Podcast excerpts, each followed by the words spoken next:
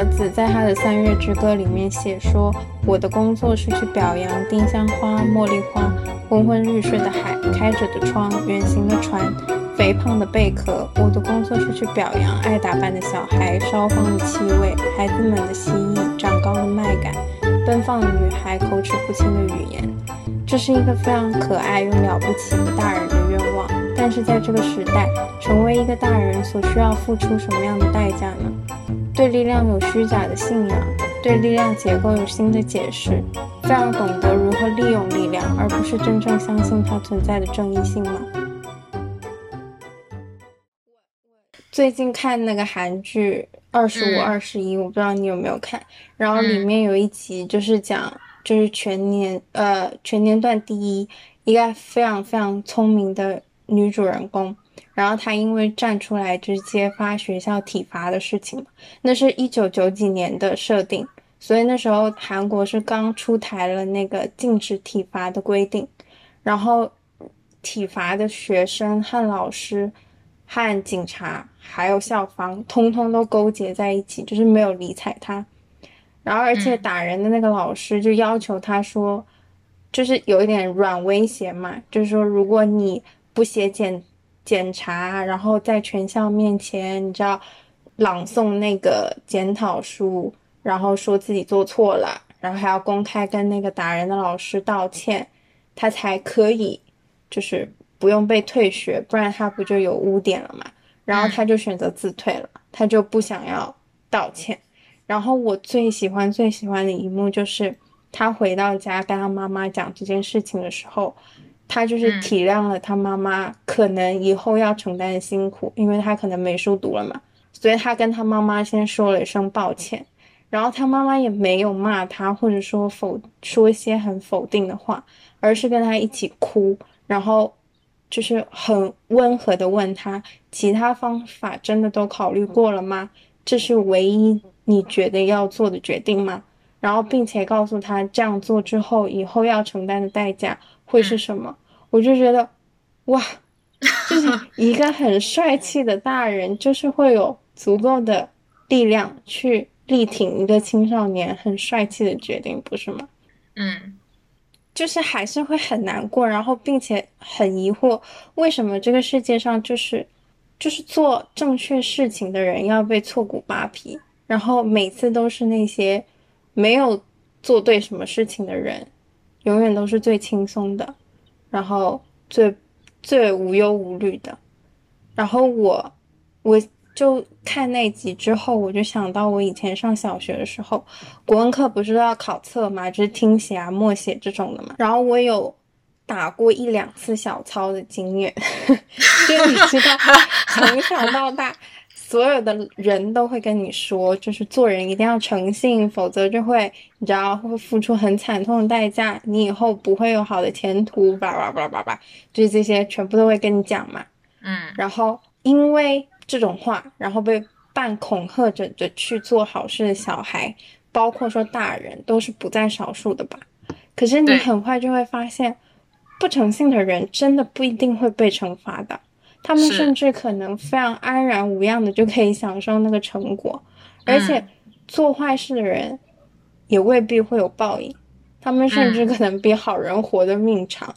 对。然后我那时候就会才意识到，说我好像一直以来把信念建立在一种有点可怕的东西之上。什么是那个可怕的东西？其实就是你只是怕被惩罚而已。啊。那如果有一天。大家不惩罚你了呢，或者大家没有空惩罚你呢？你是不是就觉得做这些事情就可以的？我其实是很幸运，因为小时候我处的家庭或者学校环境不是那种很可怕的，就我考不好并不会挨打或者被羞辱或者被排挤，然后被老师穿小鞋什么什么的，所以我选择作弊，我自己认为只是去维持了一种日常而已。甚至是一种虚荣心，就是我那科成绩一直很好，我不希望它掉下来。但是我记得我那时候考完没有，就是考完然后没有被发现嘛，就是打小抄这件事情，然后成绩下来，嗯，一般来讲我应该要松一口气吧，就是至少或者是高兴吧，是，但是我真的没有哎、嗯，可是我也没有说自责，就是没有到说自责什么的，我只是就是近乎冷漠的一种平静。我那时候不知道为什么，也没有分析过，我也不是为了这个原因就不再作弊。我真正不再打小抄或者做这种，就是你知道类似作弊的动作，是因为我意识到我考的成绩真的不是为了任何人。这句话听起来非常的 冠冕堂皇，可是实际上真的很少有人能够有这种余裕去说我不需要为了任何人而学习。其实你仔细想想，真的很少人能够真的这样子说。我家人不是说不在意我学习，但是他们不会说给我很大很大的压力，说你一定要考好或者巴拉巴拉怎么样。像我妈经常念我的一句话就是：“你就是过得太好了，没有人逼你。”所以我可能那个状况就是这样。所以对我来说，我那时候考差就考差吧，我唯一要疏通或者说服的人只有我自己啊。就我自己是不是要接受这个成绩，是我唯一需要承担的后续。所以最难骗不是吗？因为我知道我打小抄。做出来的成绩就不是我的成绩啊，那我就无所谓考差的话，啊、那我干嘛要作弊？所以其实你知道吗？长大以后我其实会后怕，就我的没有干坏事，也许就仅仅建立在这种侥幸上面，就是我没有一个会没有那一个那么阿扎的环境。可是如果我是一个考不好就会回家被家长骂。被家长打，或者在学校被同学排挤、嘲笑的人，我不确定我可不可以做出同样的决定。本身打小抄对我来说还其实有点麻烦，因为你要你知道，就是一般打小抄会打文科的小抄，我好像没有打过理科的小抄。就是我看他们，就是比方说，嗯、就是背诵古诗，对对，因为对，因为考试之前或者很多晚自修，你会看到你同桌就是。就是比方说，在那种很小很小，就是大家就会就是选取各种很小的东西，然后密密麻麻的抄写上一堆或者一段这种重点的段落嘛。然后他抄那一段，我就看着他好累哦，嗯、就是因为我看他旁边，我就我想说，他当时就很小，大概就是那种便利贴吗？他的便利贴、嗯、就是那种很细长条，然后他要拿小笔在里面要抄下，真的是大概有好。我觉得有个十行吧，就是真的很长一段，在那里很细很细的写，就是花晚自修的时间去写这个东西，为了第二天的考试。然后我当时觉得哇，太过麻烦了。我因为我我就是没有在想说，当然我也我现在就是你说让我现在很深入的了解当时我的心态有多么的高尚也没有，我当时应该就是嫌麻烦，我应该就是觉得嗯，那好累、哦，而且你没有压力，感觉你听起来。就是你不会觉得说我这次不能考不好，对，我一 老娘就是去考啊，考考成什么样就什么样。对，因为我当时就是那种过山车，就老师好像对我的这种成绩已经不可控了，就是他可能就会比较放任我吧。然后我本身可能我爸妈也比较开明，他们好像就是觉得你自己管好你自己就好了，就不要让我就是。就是真的是去打架或者是干什么的，好像他们也就没有在。比如说像我自己认识一些同学啊、同伴，就经常看到就是那种，你考不好就是会被打的嘛。那谁想要是被打啊？那你肯定就很紧张。我以前有个朋友，他就会回家跪，就是让爸爸会让他跪下，就跪一整夜。嗯、如果没有考好，就跪着。而且是个女孩子，就爸爸让女孩子就跪在门口，哇，说天呐，这个是我从来没有设想过的生活。而且，而且的确，当时像大人的这种 push 或者这种压力是绝对性的压制嘛，就是你小孩顶嘴我也打你啊。就是如果我说实话，如果说你像我，如果真的没有考好，我拿这张卷子回去，嗯、如果爸妈要打我，但我就。如果反驳他，你为什么要打我？这种话的话，就可能也会打被打更惨。对呀、就是你会，就是就算你会意识到我有这个可以反抗的这个机会，就是你觉得他不对，那样对你是不对的，但是你又能够设想到，如果你反驳了，你就会受到加倍的惩罚，就是可能对吧？就是嗯可能，这像我朋友那样，就让你跪一整夜，跪到第二天，我让你起来，你再起来。你如果自己起来，我就打你，继续打你，让你继续跪。那嗯，对吧？那这样的话是，其实你不觉得很多人他们就是想想要维持一个正常的状态，是为了讨好，就真的就是讨好，就伴君如伴虎的那种感觉。就是我对于我有绝对掌控力的，就是我的父母或者某些长辈监护人。然后我为了确保我生活的某种稳定，我需要不断不断地去看他们的眼色，去讨好他们。然后，我跟你说，你刚刚在讲那一段的时候，我就突然想到，我之前在微博上面嗯。看到一个网友他写的，我很抱歉，我真的忘记他的名字，但是嗯。他写说他是他父亲铁蹄下的军妓，我觉得那一句话好狠，但是好好一针见血，嗯我小六的时候有一次，就是学校会发那种关于老师的匿名问卷嘛，嗯，有很多选择题啊，然后几道问答题那一种。然后嗯其中一题就是老师上课的时候有没有出去接过电话，只是在上课期间出去接电话。啊、然后好死不死，刚好前两天我们数学老师就出去接电话了，然后我就勾了有。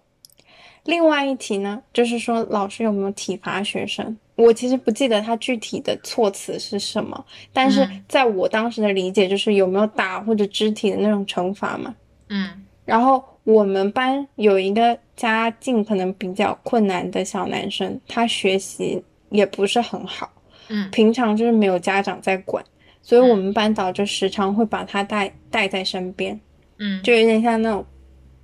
他们两个真的比例很像，就是那个钥匙吊坠，你知道吧？那个小男生就整天挂在他旁边，然后中午也会带他出去吃饭，就可能就整个中午就由他看管了吧，然后。啊，就是反正他感觉做什么都会带着他，然后放学也会，嗯，可能多多留他一会儿在自习啊什么的，嗯。反正就是形影不离啦，有一嗯点。嗯嗯嗯嗯。然后可能因为就是这样时间久了，他可能会把他当做自己的小孩了吧，就是有一种，你知道 bonding，嗯，所以那个边界感就我感觉就没了。因为他的学习，是真的没好过，就是也不是说他 真的很努力，就是嗯。即便被拴的那么紧，他还是学习很差。然后我们其实我们全班人基本上都已经习惯看到说他经常会被我们班导掐耳朵啊，然后包括说飞被飞踢啊，就是那个哦 天就这样直接 啪过去。啊不至于被踢飞，但是我们班导是用飞踢的，然后或者说就被扒头啊，就是很重，这样头给他扒下来之类的，啊就是这种，你你你你懂吧？就是那啊种、啊啊啊，就恨铁不成钢，你可以把它解释为，但就是同样也是边界感没了，哦，对，然后。所以我自然而然就是勾有啊，就是有体罚、啊，因为这不就是吗？对啊，你你去，嗯，然后还有一题就是有没有罚抄写，这个我都不用说了吧。九零后嗯很少没有被罚抄写过吧，一行十遍，所以我还是勾有。嗯，然后那天放学以后，就有好多好多人被留堂，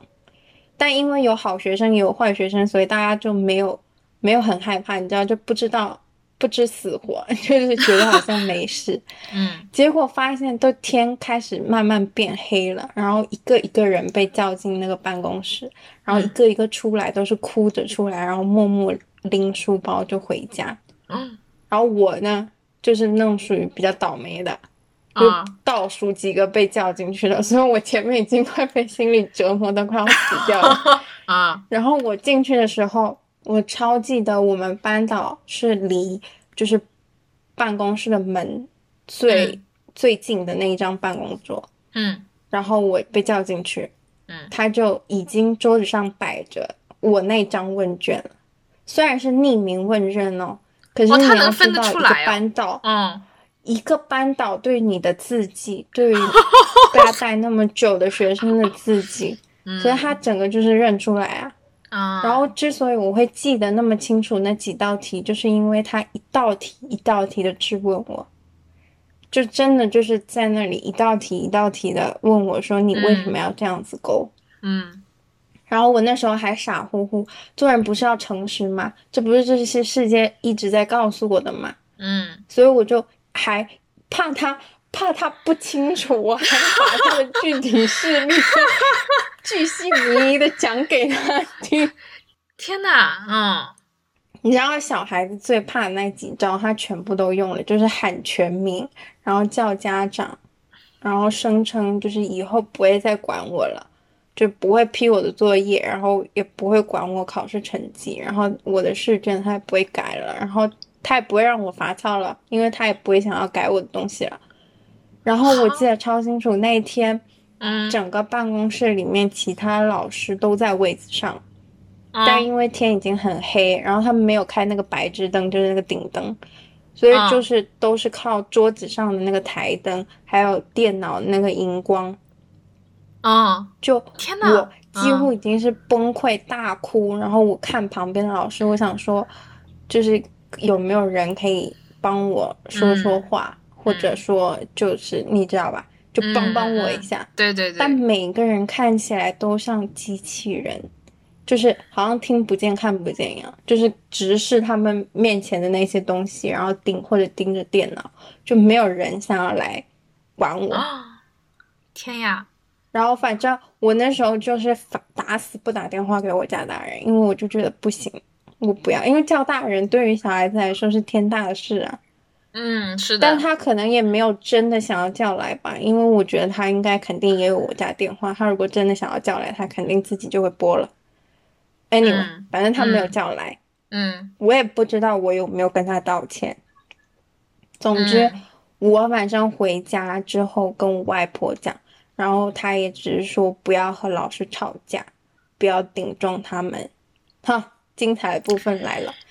第二天，这还没完哦，你以为这是最、最糟糕的部分吗？第二天我就去学校了嘛，然后交嗯作文作业，他是语文科的老师嘛，嗯我又被点名了。他说我那篇作文，以前作文不是是格子纸嘛，就是一对格一格一格的。对对对然后，他说我距离八百字的作文要求还差二十几个字，所以他把我的作文退回来。就在早课的时候，就是把我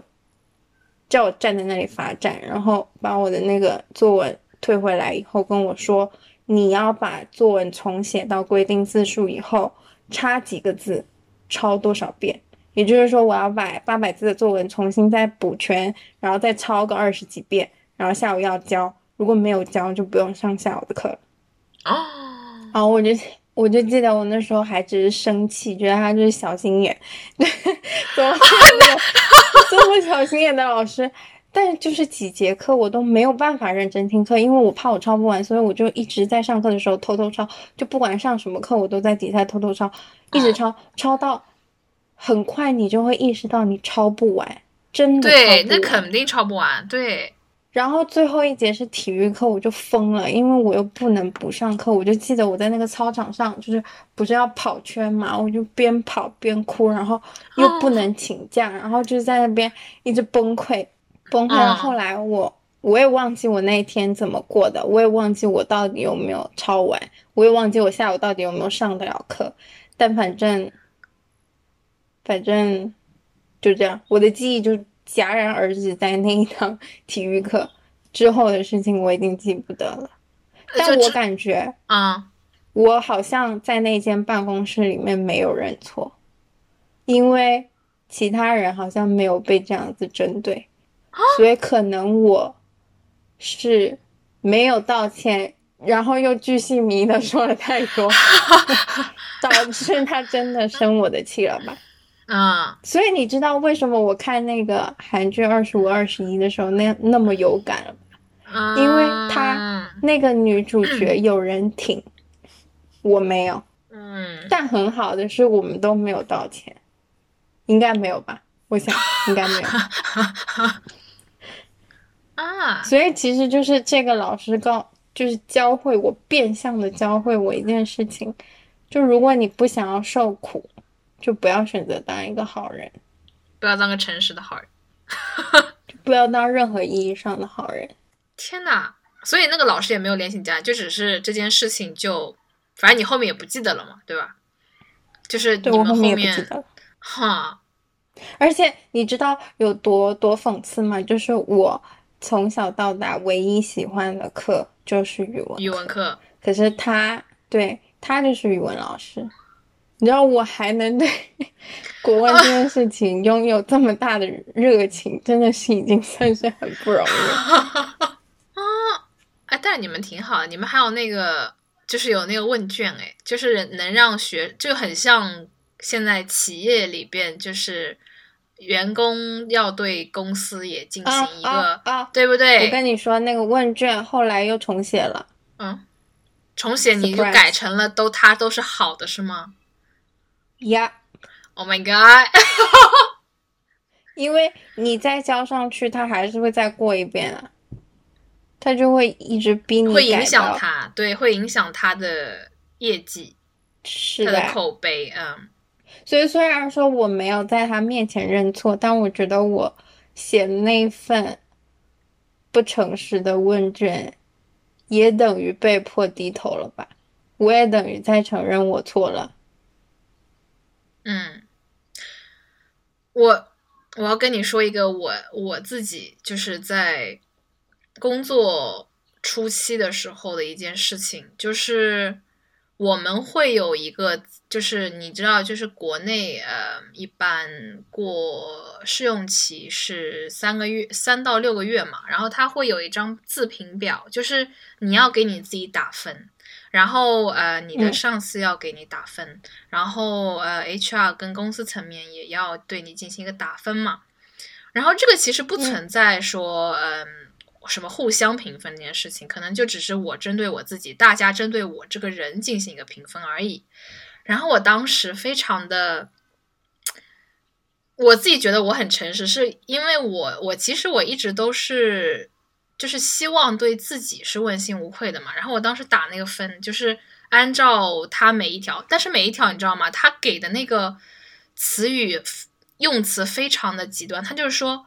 我才刚来三个月。然后他第一条，比方说跟同事相处极其融洽，他用了“极其”两个字。然后呢，你像处理问题，他说非常高效的处理问题，就是他用的一些词汇让我觉得我受之有愧。就是我觉得我没必要说，我如果按照这个标准去这样打打我自己的话，我觉得这是不可能，就是德不配位的样子的意思。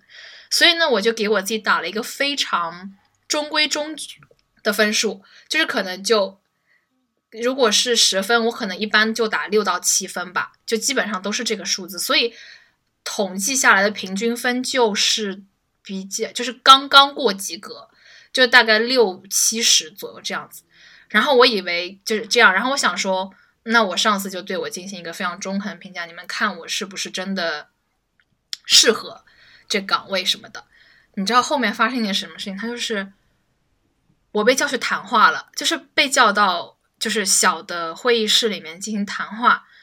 的意思。我后面才知道，意思是我给我自己打太低了，导致大家都觉得我自己就是故意打低之后想要走，想要离开这个公司。就是我上次就是跟我说，就是 他跟我谈话里面，他的意思就是打太低了，而且我后面后续跟我的那个别的跟我差不多进来的同事问到这个问题，我就说为什么？就是我说这个东西是要打高吗？然后还有一些姐姐会私下跟我说，这个东西你就是要打高啊，给自己打越高越好啊，就可能不是接近满分，但是你起码要有个九十吧。然后他又说，你如果打低了就是不好。然后我当时就很迷惑，其实我至今都很迷惑。我想说，那而且这个东西很奇怪，就是我觉得我自己对我自己的能力进行了一个，我觉得是一个比较诚恳的一个回答，但是你却 就是在另一个层面让我去篡改我自己，就是对我自己的一个考量，然后我觉得很。怎么说呢？我因为其实他们是，我觉得哈，就是像我们这，现在年轻人，我不知道他们的童年是怎么样子，但是就我们这一辈年轻人长长起来的时候，丁是丁，卯是卯这件事情，或者说，嗯，很多关于所谓良好的道德标准这些事情是被。当做一种基本去要求你的，是的。但是呢，他们却不告诉你说这些东西其实不是这么运作的。对，就像我刚刚举最简单的例子，我曾经在那个伦敦的车上，就是地铁上面，然后突然看到，突然看到一个小孩子跟他妈妈说：“我没有撒谎。”嗯，然后他妈妈跟他讲说。你如果骗我的话，你以后就是，就是我忘了他说了什么 consequences，但是就意思就是说你以后会，就是有 payback 的，你是会有代价后果要去承担的。嗯，我当时其实很难过，因为我知道，嗯，不是这样的。对，就就是这个世界上有太多不停说谎，不断打破。这些基本道德的人，他是没有后果的。然后我不晓得那个小孩子在听完这句话之后，当他反复反复的见证那些撒谎的小孩没有任何后果需要承担，甚至不会被责备，他还能不能相信他妈妈说的那一句 “You don't lie”？嗯，就是那一句话变得特别特别的。刺耳，但他没有没有错，可是他不是那样运作的。对，嗯，其实我就是只想提一个，我也不知道能不能就这么直接上升，但是我想说，我之所以对各种宗教一直都没有什么兴趣，嗯，就是。这样说可能很冒犯吧，但是我觉得天堂、地狱这样的归界非常的愚蠢，因为只要你真的生活在这个世界上，你就会发现，如果你为了死后进天堂，不下地狱受罪，你就要在活的时候受尽各种苦痛，然后去面对那么多人的虚伪，那瞬间叛变的人难道会少吗？很多人说，就是说自责啊、愧疚啊那种，你知道罪恶感啊，始终是很有效的约束力。但是自责和愧疚，还有包括罪恶感，他们的前提是你身边的环境会在哪怕你都要放弃相信这是一种错误的时候，依然会非常不思疲倦的提醒你这是一种错误。可是。大环境完全不会做这件事情了。现在，就他是睁一只眼闭一只眼的，周围的人也不会去提醒你这是个错误，哪怕你自己都要放弃它是个错误的时候，那你得有多强的意志才能感受到愧疚？如果你在那样的情况下还能够感受到愧疚，那你真的是怕下地狱才去做好事吗？所以，我觉得多数情况下。人们只是虔诚的害怕，对他们有控制力的那个权威的惩罚吧。在你活着的时候，他可能来自这个社会，可能来自你的上级，可能来自一个最小单位里的更大的那个力。但是他们在宗教上，也许他们是害怕上帝不爱他们。可是上帝的爱跟所有这些社会上的规训一样，多么容易被重写，嗯，不是吗？就《异星灾变》，它第二季不是已经播完了吗？对。然后它第一季的时候，对那个信仰，包括人类缘起的讨论，其实真的真的刻画的很好。第二季就比较嗯迷惑了一点。我只挑一点讲吧。就是也不想要暴雷，就是宗教和科学的信仰分歧，在某一件事情上面是那么那么的相像，就是信徒都无法接受信条不起作用。就比如说像你信仰科学，但是因为某一件事情你走投无路了，你试了所有科学的方式，可是它帮不了你，在走投无路之下，你。凭借着最后一点点意志，朝了一个力量的象征许了一个愿，他如愿以偿了，他便改变信仰了。信徒们好像一直在找一种非常稳定的力量的庇护，受庇护的对象可能是实际的，也可能是虚幻的，甚至如果有需要，你可能要找一个信仰来庇护你原本的信仰。可是这种信仰就会在想要获得，而他不能满足的时候，瞬间就崩塌。比如说像我们最开始最开始所说的那样，一个被大人规训了所有美好道德的小孩，他长大发现那些承诺都是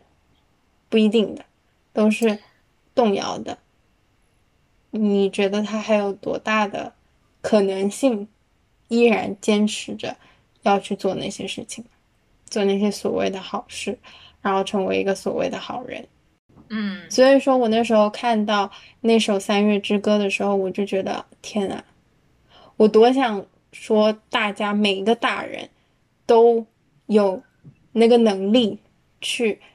那么轻松、那么愉快的说出那样子的话。就我的工作只是去表扬。去表扬花，去表扬海，去表扬万物，我都要哭了，我都要哭了，我以我的泪来结尾，就是你知道吗？就给我一种是一种，就是我不管说现在，就是之前我跟你提到，就像说我会觉得大家心中还有一丝善念这种东西，其实更像是一种血色的馈赠。对，就是之前看到微博有一段话嘛，就是他说的，就是说必须强迫自己的心心肠坚韧。使自己能泰然面对一切希望的破灭，这一点在此刻就必须做到，不然的话，连在今天有可能的事，他都没有机会去完成。谁有自信能够面对这个从本身观点来看愚蠢、庸俗到了不值得自己献身的地步的世界，人屹立不愧。感谢大家对本期内容的耐心收听。我房有我造，同时更新在 Spotify、Apple Podcast、小宇宙和喜马拉雅。更多文字内容以及往期精彩，可以多多关注我们微信公众号 Build My Own House。我房有我造。